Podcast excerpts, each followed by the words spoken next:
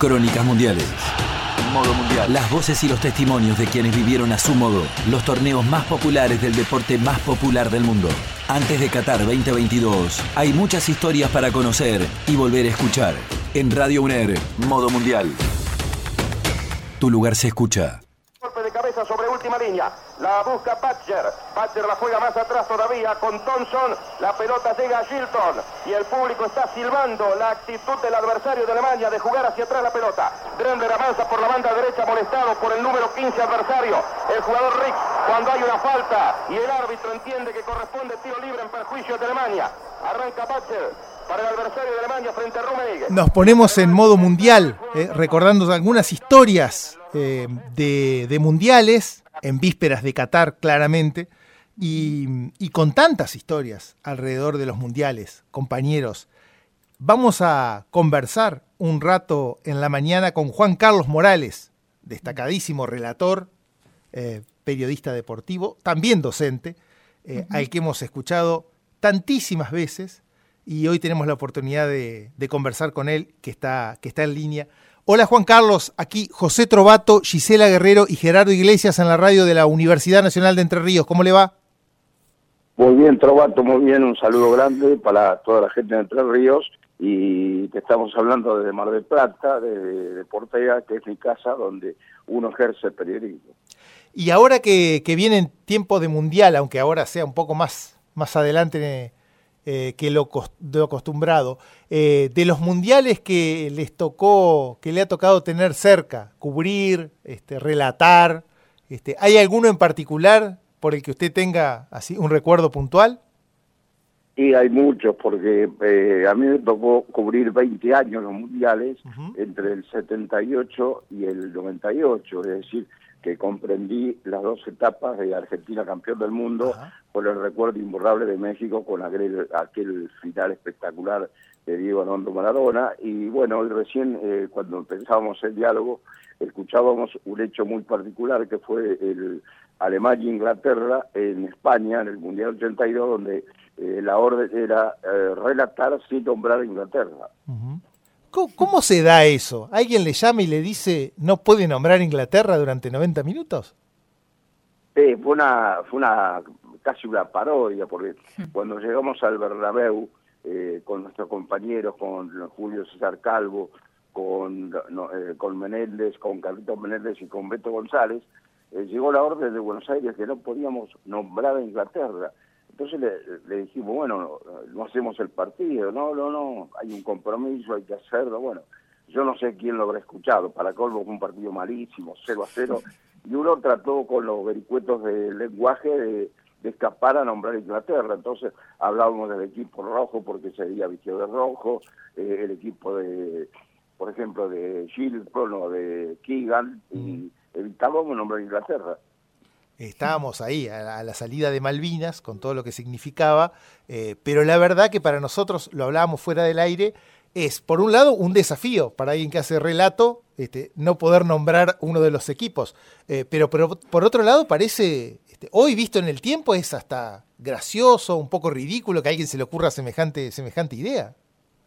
Eh, yo diría ridículo, porque inclusive eh, ustedes recién decían de, de Malvinas, cuando llegamos a España nos encontramos con la realidad, con Claro. que Argentina había perdido la guerra. Eh, Uno viaja Claro. con una idea, yo recuerdo que vi el telediario español, estaba en la sede de Galicia, eh, cubriendo Italia, y me encontré con los soldados tirados en el piso, eh, ya rendidos, y fue un golpe muy fuerte.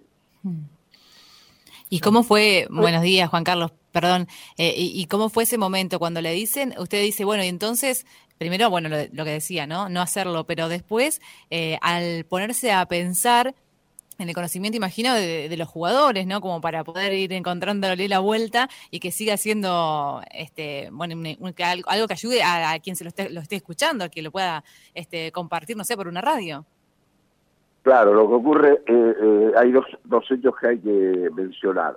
En primer término, que el partido donde nosotros no podíamos nombrar a Inglaterra era la segunda vuelta. Mm, A lo largo de toda la primera vuelta se transmitió normalmente Inglaterra. lo que- no, eh, eh, va más allá de, de cualquier concepto, pero evidentemente eh, fue un golpe muy duro, los jugadores, todos, eh, porque como nos pasó a nosotros, le debe haber pasado al plantel, que se encontró con la realidad que era toda una mentira, que estábamos combatiendo en Malvinas porque ya habíamos perdido la guerra. Pero eh, no hubo una decisión eh, oficial en contra de, competir, pero evidentemente llegaron todos muy, pero muy dolidos por, por este hecho que era, era doloroso, que era lamentable. Eh, Juan Carlos, eh, voy un poquito más atrás. Yo tengo dos compañeros jóvenes que seguramente no han vivido esa época, pero también recuerdo de usted eh, el Mundial de Japón del 79, donde el Diego comenzó a brillar y a presentarse en sociedad ante el fútbol mundial, ¿no? Claro, ese fue un gran recuerdo que aún hoy uno puede evocar, porque esa selección ganaba, gustaba y goleaba. Impresionante fenomenal. Lo de Diego y, Ramón Díaz fue espectacular, era un equipo de, una calidad indiscutible y yo creo que se ganó eh, con toda justicia, es decir, con la claridad que lo había tenido en el 78, la tuvo en el bueno, después vino lo del 86 que lo de la selección de Maradona fue espectacular. Y con, con un país entero levantándose a las 5 de la mañana por la diferencia horaria para, para seguir esos partidos, ¿no? Sí, sí, porque eran, eran horarios eh, un tanto complicados. De cualquier manera, eh, fue increíble, eh, uno estando en Japón, eh, cómo buscaba, sobre todo el gobierno de turno, los militares, adherirse al fútbol para buscar algún reto, porque evidentemente, gracias al fútbol había una sonrisa. Claro, claro. Tal cual. Claro. Eh, y cuando usted mira así para atrás y, piensa en lo que, lo que ha significado Maradona, lo mencionábamos en el 79, el, punto más alto en el 86, eh, ¿qué, qué, es desde su mirada este, el, significado de Maradona este, para, para nuestro fútbol? En lo futbolístico, incomparable. Eh, porque yo, además de haberlo visto campeón del mundo, y campeón con el Napoli, lo vi también en el 90 con un tobillo destrozado, jugar el Mundial y llegar a la final con Alemania.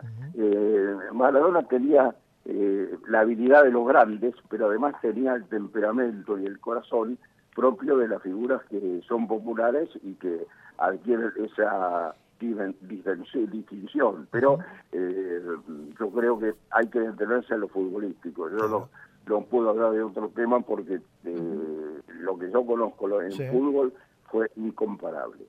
Eh, usted en, esos años estaba en el equipo de Radio Rivadavia, ¿verdad? Claro, yo hice eh, mundiales, hice 78, 82, 86 y 90 con Rivadavia, 94 con América y 98 con Radio Nacional y Televisión por América. Claro. Claro. ¿Cómo se armaba, estaba pensando en esto en los 80, cómo se armaba un equipo deportivo para ir a hacer una cobertura mundial? Bueno, generalmente se cubría con tres relatores, tres comentaristas eh, y tres personas más para información y para cobertura. Éramos más de 10. Lo que ocurre es que a partir del Mundial 86, el Mundial de México, se empezó a trabajar desde el IBC eh, el International Broadcasting Center, eh, porque no se pagaba el derecho porque ya era muy caro para transmitir desde la cancha. Entonces era común observar en el IBC cómo las radios de todo el país, sobre, eh, de todo el mundo, sobre todo de Sudamérica, eh, trabajaban eh, desde allí como si estuvieran en la cancha, salvo los partidos del país que representaban. En el caso nuestro, por ejemplo, estamos en la apertura, en los partidos de Argentina y en la final. Claro. Eh, y, pensaba en esto, ahora que hablábamos, hacíamos referencia a Maradona y, esa estirpe de jugadores, uno supone, como oyente más que nada, que ese tipo de jugador este, da para que los relatores puedan, iba a decir, decir cualquier barbaridad, pero les cabe, cualquier figura que uno use para referirse a esos jugadores, este, les cabe perfectamente. Claro, porque saben de lo común. Eh. Claro.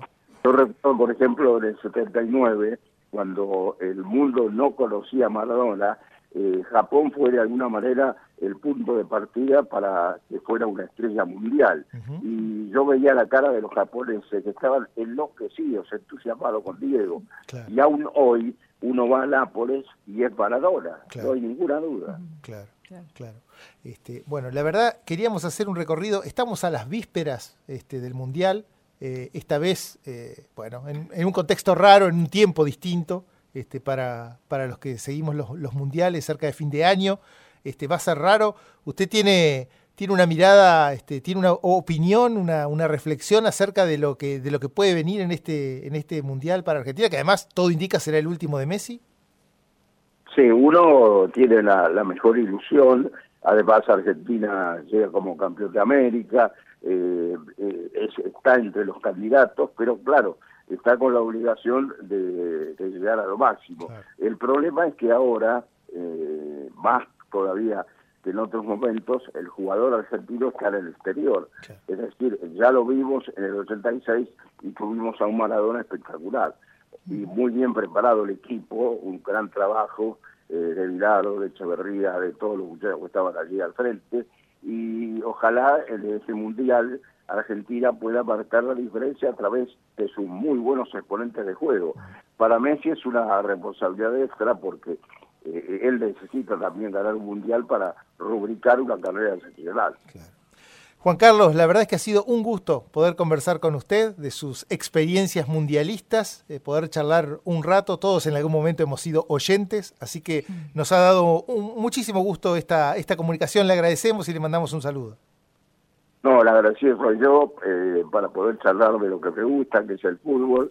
Y por supuesto, eh, le mando desde Mar del Plata y de nuestra escuela de Deportea un abrazo muy grande. Un saludo, hasta luego. Juan Carlos Morales, relator, recordado por ser parte del equipo de José María Muñoz en la oral deportiva en Radio Rivadavia durante muchísimo tiempo. Em, él recorrió ese camino, aunque después estuvo en otras radios, pero uno lo identifica claramente. Y hoy con ese disparador de aquel episodio de 1982 de España, en el que tuvo que relatar un partido eh, y durante los 90 minutos no poder nombrar a Inglaterra. A tres bandas. Radio con perspectiva universitaria y con onda.